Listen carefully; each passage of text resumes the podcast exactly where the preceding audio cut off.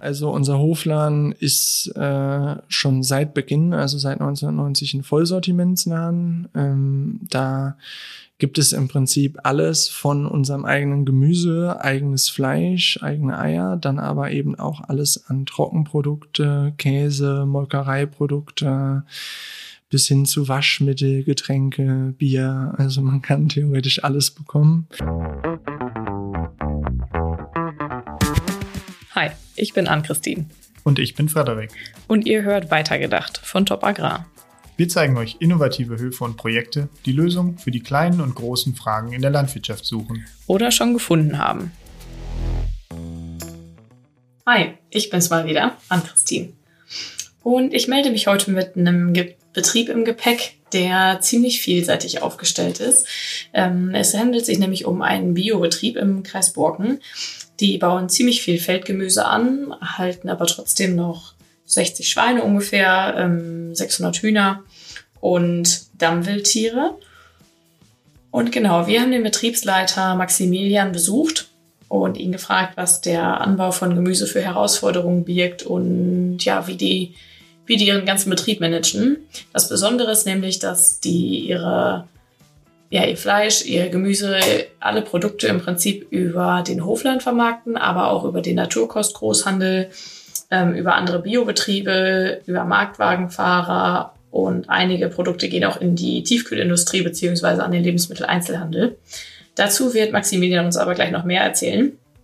Was ich persönlich auch spannend finde, ist äh, der Anbau von den Zwischenfrüchten, nämlich Lupinen und Roggengemenge, Blühstreifen, Sandhafer und Grünroggen, und vor allen Dingen auch, dass Finkes mit dem, ja, wie soll ich sagen, sie haben ziemlich wenig Tiere im Verhältnis zu ihrer Fläche und letztendlich auch zu wenig organischen Dünger aus der Tierhaltung.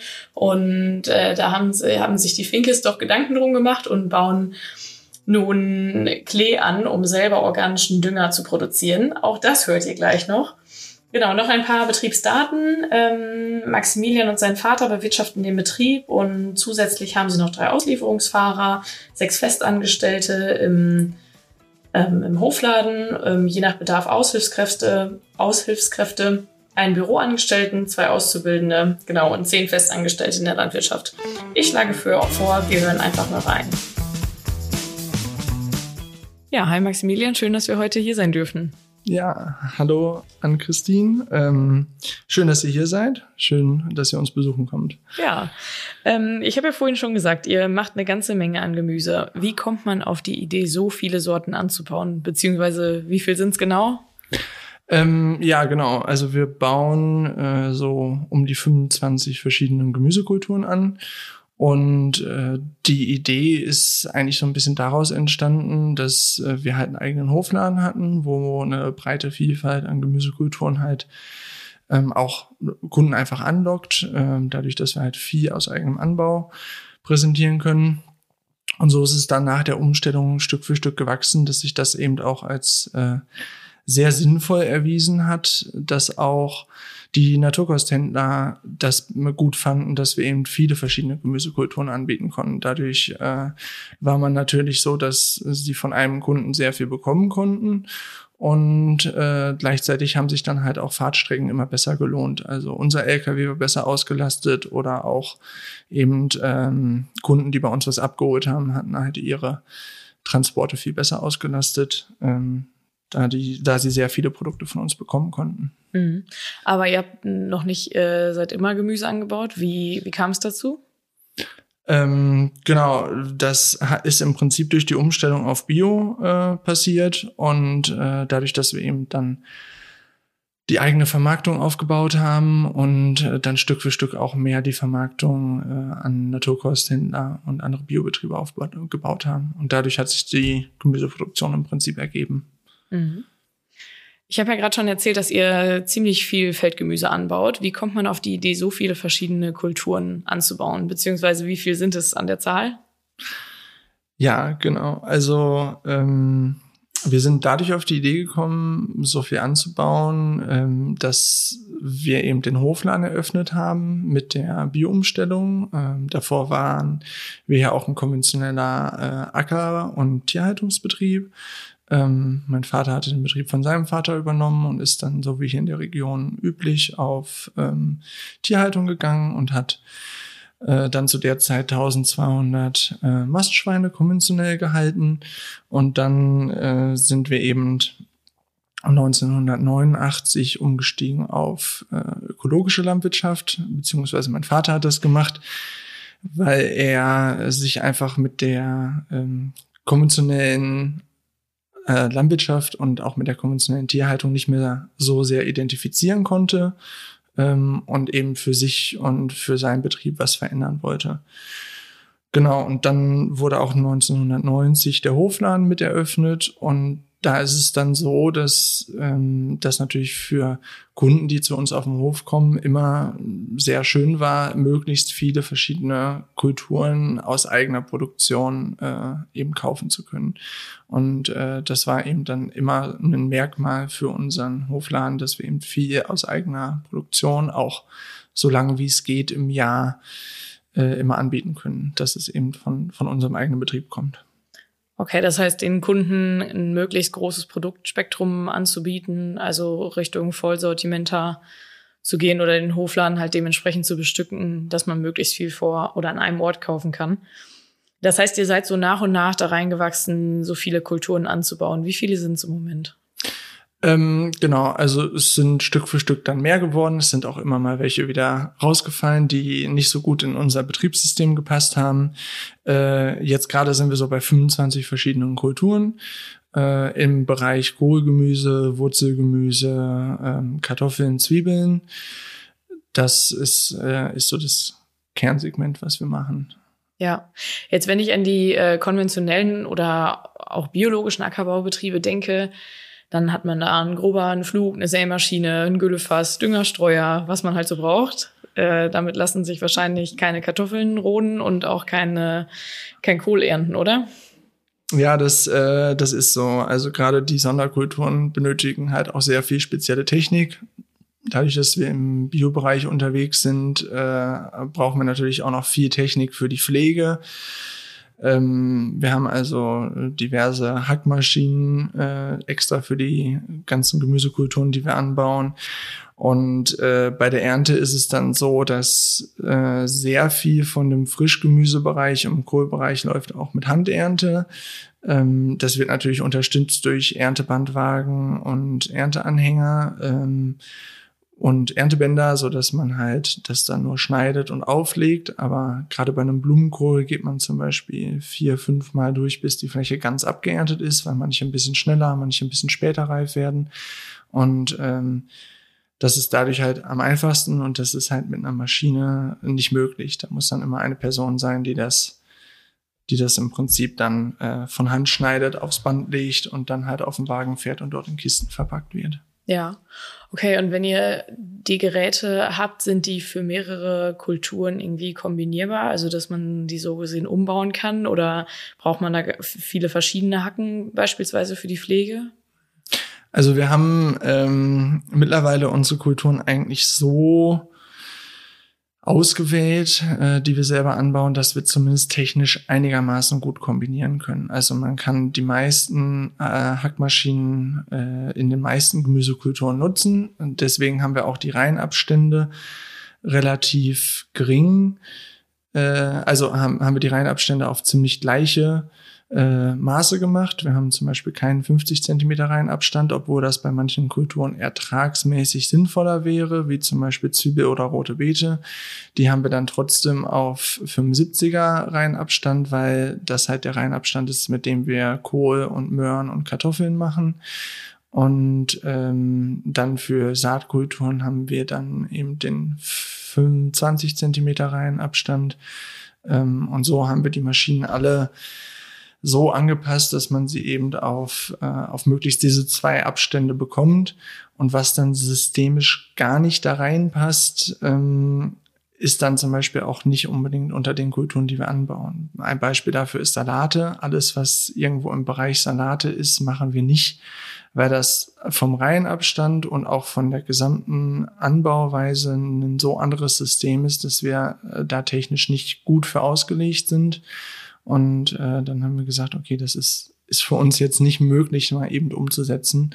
Deswegen sind wir in dem Bereich halt nicht aufgestellt. Okay. Also habt ihr die Technik so weit auf eure Kulturen abgestimmt, dass es mit möglichst gutem Aufwand, sage ich mal, zu erledigen ist. Ähm, ich stelle mir Gemüse auch so vor, dass man, ich sag mal so, in Trockenphasen äh, muss man da auch irgendwas gegen machen. Bewässert ihr eure Kulturen? Ja, genau. Also zu unserem Boden vielleicht. Wir haben einen äh, eher sandigen Boden, äh, teilweise äh, lehmigen Sand, teilweise wirklich sandigen Sand. Ähm, da sind ein paar etwas bessere Eschböden bei, ähm, auch mit höheren Humuswerten, ich sag mal so bis, bis drei Prozent hin, teilweise auch ein bisschen drüber. Aber selbst die schlechteren Böden haben eigentlich nicht unter zwei Prozent Humus. Das hält ein bisschen Wasser, ist aber für die Mengen Wasser, die das Gemüse braucht, definitiv nicht genug. Ähm, Gerade die letzten trockenen Jahre haben schon eigentlich ziemlich deutlich gemacht, dass wir ohne eine Bewässerung den Gemüseanbau so nicht betreiben können. Wir können auch all unsere Flächen, die wir bewirtschaften, bewässern ähm, und das wird dann halt nach Bedarf gemacht. Okay. Und wo bekommt ihr das Wasser her? Ähm, wir bekommen das Wasser überwiegend, äh, nee, eigentlich ausschließlich äh, aus dem Grundwasser. Also wir haben mehrere Grundwasserpumpen, wo äh, fest installierte Elektropumpen sind, die nach Möglichkeit immer äh, dann nur nachts bewässern mit äh, der Überkopfbewässerung. Und jetzt gerade sind wir zum Beispiel auch am, äh, probieren wir ein System aus, wo wir eine Unterflurbewässerung installiert haben ähm, wo also Tropfschläuche im Boden auf äh, 35 und 45 Zentimeter Tiefe liegen und dann halt die Fläche von unten bewässern wollen. Ja, und da sind wir gerade am Versuchen, äh, wie viel effizienter das ist. Okay, das wird sich dann diesen Sommer zeigen. genau, wenn es diesen Sommer wieder trocken wird, wird sich das diesen Sommer zeigen. Ja. So ist es. Ja. Ähm, und wie ist das zum Beispiel mit Fruchtfolgekrankheiten? Also ich glaube, dass Gemüse eine deutlich breitere Fruchtfolge braucht, als wenn man zum Beispiel Mais und Getreide anbaut. Ähm, wie handhabt ihr das? Ähm, genau, also das ist auch grundsätzlich schon im Biobereich so. Wir haben halt weniger Möglichkeiten über Pflanzenschutzmittel, ähm, auch solche typischen Fruchtfolgekrankheiten zu reduzieren, sag ich mal. Dementsprechend sind wir sehr darauf angewiesen, dass wir gewisse Abstände äh, von Kulturen einhalten. Also Kohlgemüse als Kreuzblütler ähm, ist zum Beispiel bei uns bis jetzt alle fünf Jahre äh, in der Fruchtfolge mit drin. Wir werden diesen Sommer auch, um die Fruchtfolge etwas zu entlasten, jetzt auf sechs Jahre wechseln ähm, so dass dann halt Kreuzblütler auch wirklich nur alle sechs Jahre damit drin sind. Und das bedeutet für uns zum Beispiel, dass wir als Zwischenfrucht auch keinen Ölrettich oder Senf oder ähnliches anbauen könnten, können, weil dieser dann halt wieder zu Kolanie-Problemen äh, im Kohl führen kann. Und ähm, so ist es bei den anderen Sachen auch. Also die Möhre ist im Prinzip dann auch alle sechs Jahre nur drin und die Kartoffel ist auch nur alle sechs Jahre drin. Und ähm, so haben wir die äh, Kulturen auf drei, äh, auf die einzelnen Fruchtfolgeglieder aufgeteilt. Es gibt also ein Jahr, wo Kohl und Kohlverwandtes drin ist. Dann gibt es ein Jahr, wo Möhren und Möhrenverwandtes drin ist, wie zum Beispiel Pastinake, Sellerie, Wurzelpetersilie. Und dann kommt ein Jahr, äh, in dem Leguminosen sind, Gemüseerbsen äh, als Beispiel oder eben äh, Buschbohnen, auch für eine Frosterei. Ähm, und dann kommt ein Jahr, in dem Kartoffeln äh, und Zwiebeln drin sind und so ein bisschen nicht verwandte Sachen, die jetzt da nicht reinpassen. Also ein bisschen Schwarzwurzel, Zuckermais, äh, rote Beete. So Kulturen, die jetzt nicht direkt in die Verwandtschaft von anderen Sachen mit reinkommen. Ähm, genau, und dann haben wir halt noch ein Jahr Getreide und äh, dazwischen sind halt immer auch Leguminosen als Zwischenfrüchte, um Stickstoff zu gewinnen. Und äh, jetzt wird ab Sommer dann nach dem Getreide ein Jahr ähm, Klee folgen, wo äh, wir dann eben auch Stickstoff für unsere Fruchtfolge und für unsere Gemüsekulturen gewinnen wollen. Ja, das heißt, die Zwischenfrucht, die verbleibt bei euch komplett auf dem Feld. Ja, bis jetzt ist es so, dass die Zwischenfrüchte immer komplett auf dem Feld verbleiben. Wir sind haben mittlerweile so ein bisschen Systeme gemacht, dass wir immer stickstoffgewinnende Zwischenfrüchte, also eine Leguminose wie eine Lupine oder eine Buschbohne, mit ähm, fixierenden Zwischenfrüchten, also einem Grünroggen kombinieren ähm, so dass wenn die Leguminose beispielsweise über Winter abfriert, der Grünroggen weiter den Stickstoff, den die Leguminose freisetzt, aufnimmt, damit auch wirklich alles im nächsten Jahr für die Kultur zur Verfügung steht. Mhm. Da haben wir auch mehrere Versuchsprojekte mit der Landwirtschaftskammer ähm, gemacht und, und nähern uns da äh, immer weiter einer guten Lösung, dass wir Leguminosen anbauen können, ohne Auswaschungsverluste zu haben und trotzdem alles für die Kultur äh, zur Verfügung haben. Sehr gut. Ist denn für euch auch der Flächentausch eine Option? Also, dass man eben mit anderen Landwirten Flächen tauscht, um noch ein bisschen ja, sich weiter aufzustellen in der Fruchtfolge? Ähm, genau, also der direkte Flächentausch ist kaum möglich bei uns, weil wir einfach äh, hier direkt in unserer Umgebung kaum Biobetriebe haben, mit denen wir das machen könnten. Ähm, außerdem sind wir auch selber mit unserer Arbeitsbelastung so weit, dass ich nicht unbedingt auf anderen Betrieben noch sehr viel ähm, selbst produzieren will. Es ist aber so, dass wir beispielsweise von unserer Vermarktung her deutlich mehr Kohlgemüse vermarkten können, als wir äh, fruchtfolgetechnisch bei uns im Betrieb produzieren können. Und ähm, dadurch haben wir einige Kooperationsbetriebe, ähm, die so ja, im Schnitt 20 bis 25 Kilometer entfernt von uns sind. Und die bauen für uns halt auch weitere Kohlkulturen an. Also die bauen ziemlich viel Blumenkohl und Brokkoli an. Ähm, und da fahren wir dann äh, immer mal hin und kontrollieren und äh, geben Tipps dazu, wie das Ganze äh, zu bewirtschaften ist und wo man noch drauf achten muss. Ähm, aber der Anbau an sich und auch die Ernte läuft dann von denen und die geernteten Produkte holen wir dann ab und vermarkten die mit. Okay. Ich habe vorhin schon euren Hofladen gesehen und äh, du hast es auch gesagt, dass ihr einen habt. Äh, wie viel vermarktet ihr darüber? Und ihr habt auch noch andere Vermarktungspartner, das klang vorhin auch schon mal an. Magst du dazu noch ein bisschen was erklären? Ja, genau. Ähm, durch unsere Spezialisierung im Gemüsebau und dadurch, dass wir auch immer weiter gewachsen sind, ist ähm, der Anteil von Gemüse, das wir über den Hofladen produzieren, mittlerweile deutlich zurückgegangen. Also wenn man in unserem Betrieb den Teil Gemüse nimmt, dann macht unser Hofladen noch so um die zwei Prozent aus. Mehr ist das tatsächlich nicht mehr. Ähm, und der Rest, den wir produzieren, der geht dann äh, zum einen halt an äh, den Naturkost Großhandel. Ähm, das sind also die beiden größten in Deutschland sind Denry und äh, Weiling. Die hat man vielleicht schon mal gehört. Und äh, da gibt's aber noch viele weitere und die verkaufen das dann an äh, reine Naturkostläden. Also beispielsweise so eine super Biomarktkette in Münster oder Denzläden gibt's auch in fast jeder Großstadt. Mhm. Ähm, genau, und an diese Läden wird es dann halt weiterverkauft. Und da kommt es dann im Prinzip an die Kundschaft. Okay. Und über den Lebensmitteleinzelhandel macht ihr aber auch noch was, also über Supermärkte, die nicht nur ausschließlich Bio anbieten. Genau, mittlerweile ähm, ist es so, dass wir auch äh, ein bisschen über den LDH vermarkten und dann zum Teil direkt an den LDH, zum Teil auch mit noch einem Zwischenhändler, je nachdem, wie sich das auch logistisch ergeben hat.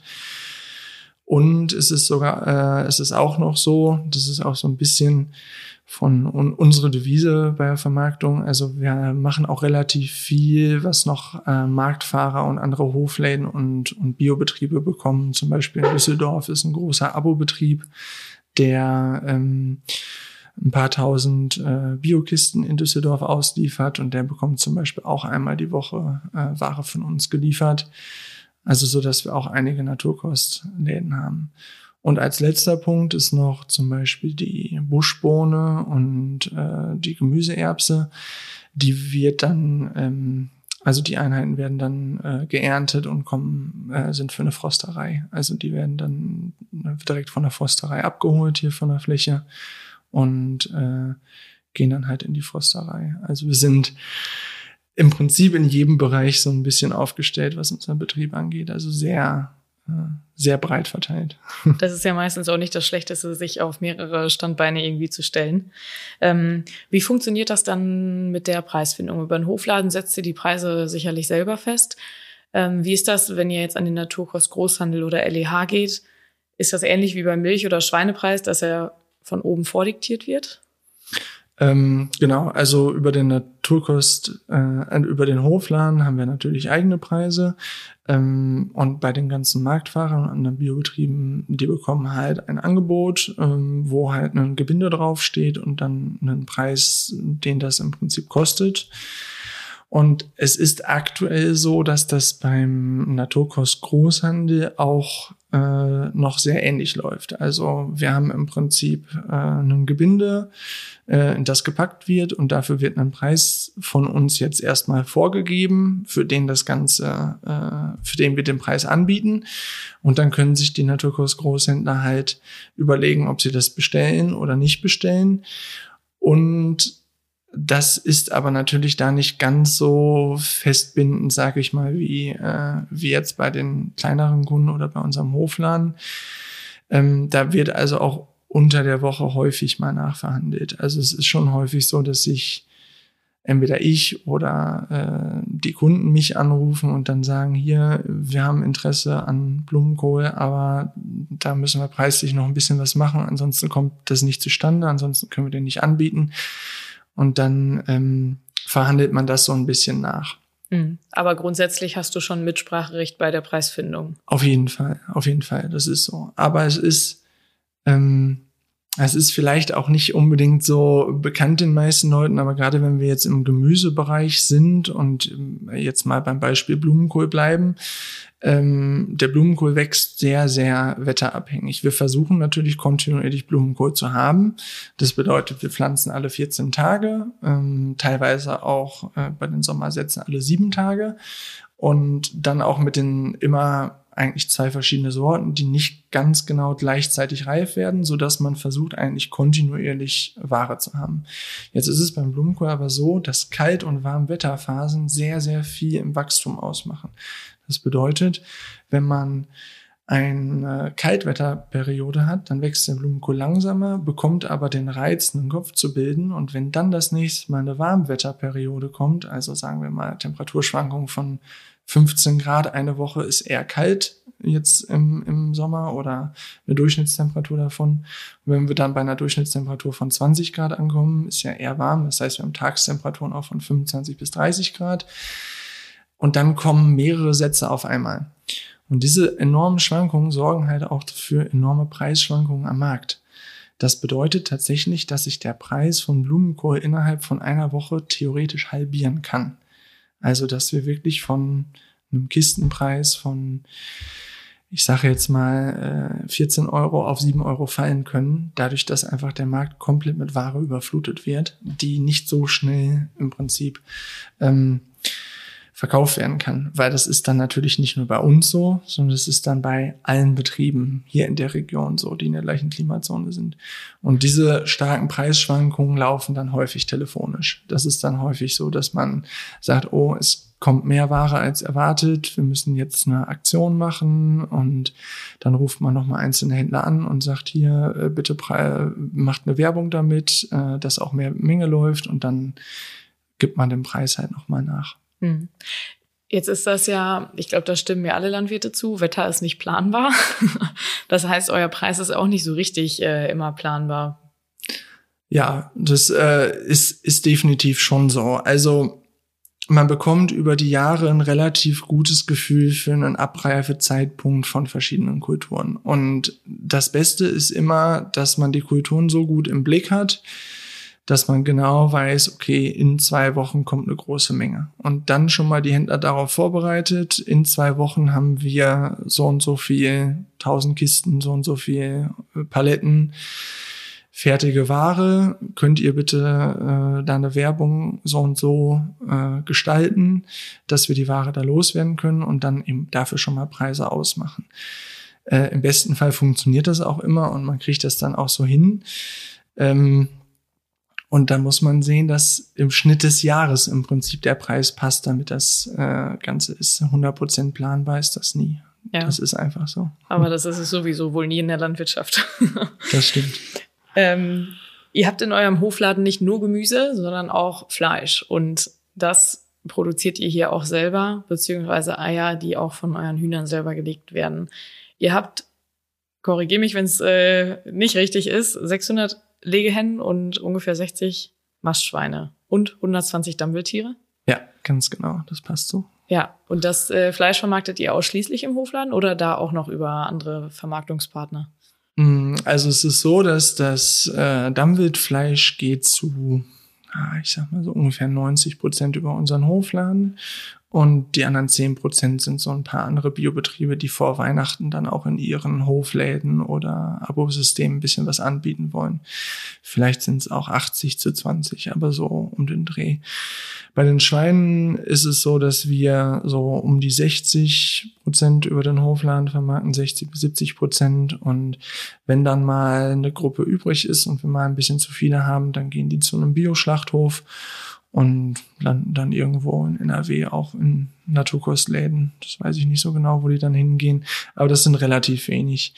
Und ähm, genau bei dem Geflügel, bei den Eiern ist es so, dass auch gute 50 bis 60 Prozent über unseren Hofladen gehen und die anderen, äh, der Rest geht über zwei äh, regionale Läden hier, die auch noch einen Hofladen haben und über zwei Marktfahrer, die äh, immer auf den Wochenmarkt fahren und da Eier verkaufen.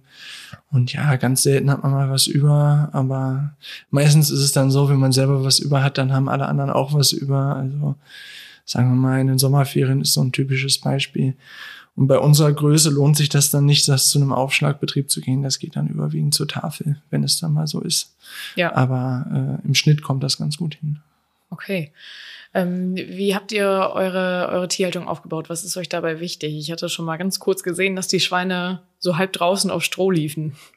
Ja, genau. Ähm, bei der Tierhaltung ist es so, wichtig ist, dass es natürlich so nachhaltig gestaltet ist, wie es äh, wie es zumindest geht. Also wir sind da gerade in der Arbeit nach den Biolandrichtlinien, haben in den meisten Fällen auch, also gerade bei den Hühnern zum Beispiel deutlich größeren Auslauf äh, mit wechselnden Weiden. Ähm, und frische Luft ist natürlich ganz wichtig. Also die Hühner können jederzeit äh, nach draußen. Die Schweine sind im Prinzip in einem offenen Frischluftstall und auf Stroh ähm, gehalten. Und äh, das Dammwild läuft äh, im Prinzip sogar, sie haben zwei Ställe, aber sie benutzen sie eigentlich nur, um ein bisschen Heu zu fressen. Ansonsten laufen die komplett nur auf der grünen Wiese und äh, schlafen halt auch da. Ähm, das ist schon so ein Anliegen, was die Haltung angeht. Und das zweite Anliegen, was in der Tierhaltung na natürlich äh, relevant ist für uns, ist dann die Fütterung. Also uns ist halt wichtig, dass es einmal eine komplette Biofütterung ist. Also alle Tiere werden nur mit Biofuttermitteln gefüttert.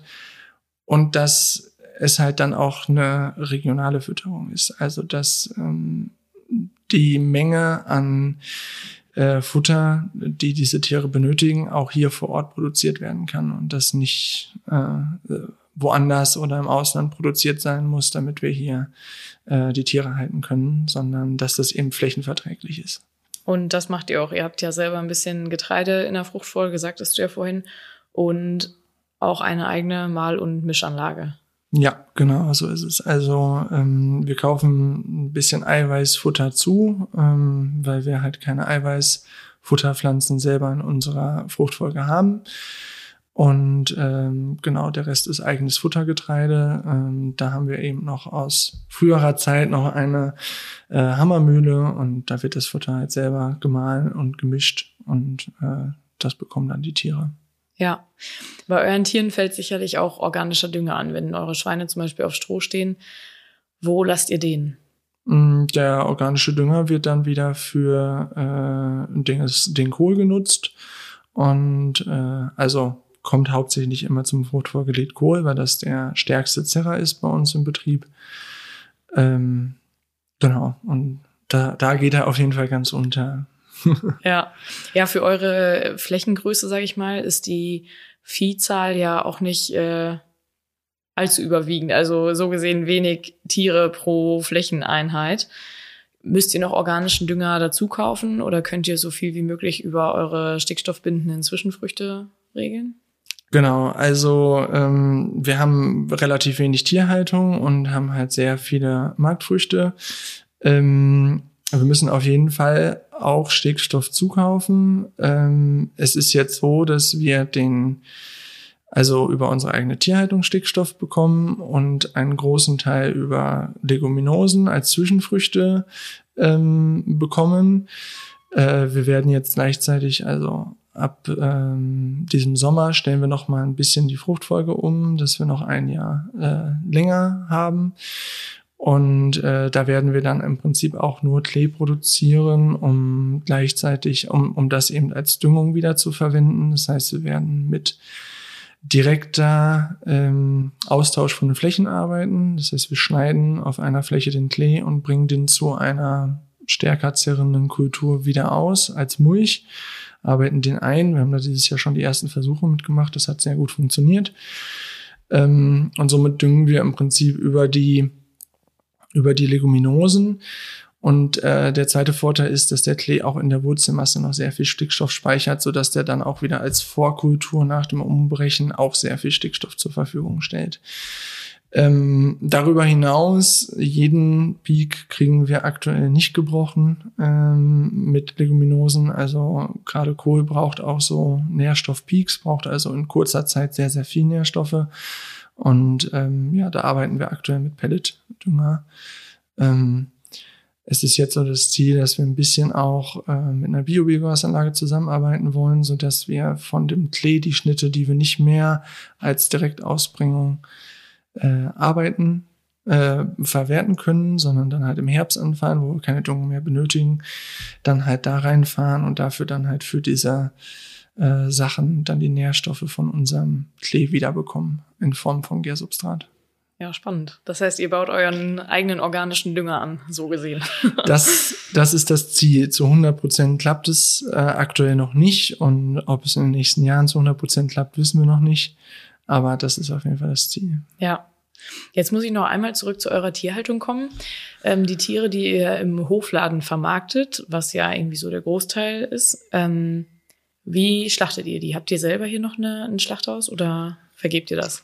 Wir haben tatsächlich das, also eigene Schlachtung ist in Deutschland nicht so einfach. Das ist mit sehr, sehr viel äh, Bürokratie verbunden, ähm, weil eben dieses ganze Töten an sich einfach ein sehr stark kontrollierter Bereich ist. Wir haben das Glück, dass äh, anderthalb Kilometer entfernt von uns noch ein kleiner äh, konventioneller Schlachthof äh, sich gehalten hat, der immer noch am Schlachten ist und der hat sich für uns auch mit Bio zertifizieren lassen, so dass der äh, unter anderem für uns, es sind auch noch ein paar andere, die ähm, da ihre Tiere schlachten lassen, so dass er für uns eben die Tiere schlachten kann. Und äh, für unseren Hofladen zum Beispiel frisches Rindfleisch kommt hier äh, 20 Kilometer entfernt aus Bocholt von einem Biobetrieb und ähm, von dem holen wir die Tiere dann auch ab, äh, beziehungsweise er bringt sie auch zu dem Schlachthof. Genau, und dann das eigene ähm, Verwursten, das machen wir dann hier wieder bei uns. Also wir haben auch eine kleine Metzgerei, wo äh, dann eben Wurst und Zerlegung äh, gemacht wird. Und das Schlachten ist dann halt äh, außerhalb. Ja, aber alles nicht weit weg. Außerhalb, genau. äh, aber trotzdem noch regional. Kurze Transportwege da auch für die Tiere. Also da haben wir wirklich Glück mit äh, anderthalb Kilometer entfernt. Das ist, das ist sehr entspannt. Das ja. ist sehr schön.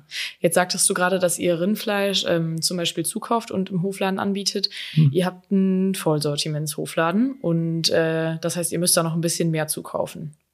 Ganz genau. Also unser Hofladen ist äh, schon seit Beginn, also seit 1990 ein Vollsortimentsladen. Ähm, da gibt es im Prinzip alles von unserem eigenen Gemüse, eigenes Fleisch, eigene Eier, dann aber eben auch alles an Trockenprodukte, Käse, Molkereiprodukte bis hin zu Waschmittel, Getränke, Bier. Also man kann theoretisch alles bekommen.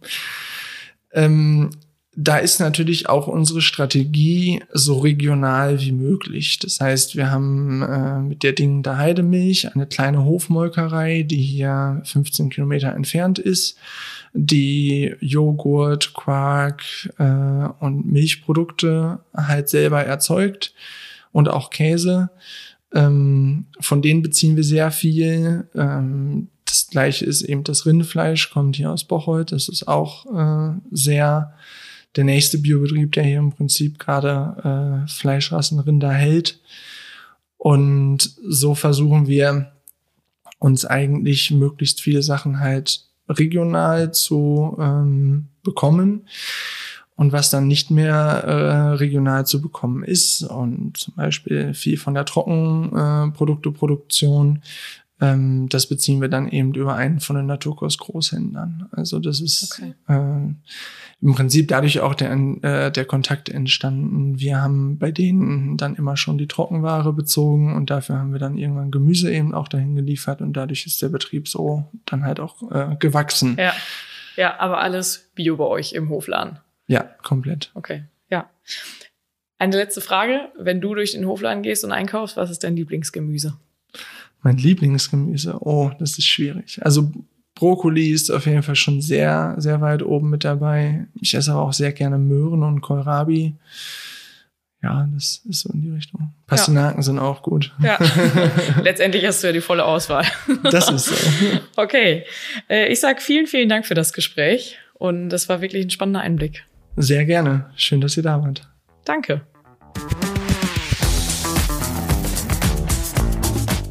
Wenn es euch gefallen hat, gebt uns ein paar Sterne, wo immer ihr uns hört. Und falls ihr mehr zu den Folgen wissen wollt, schaut doch mal auf den Top Agrar Accounts bei Instagram und Co. vorbei oder auf unserer Website. Die Links dazu findet ihr in den Show Notes. Ansonsten sind wir jetzt weg. Bis bald.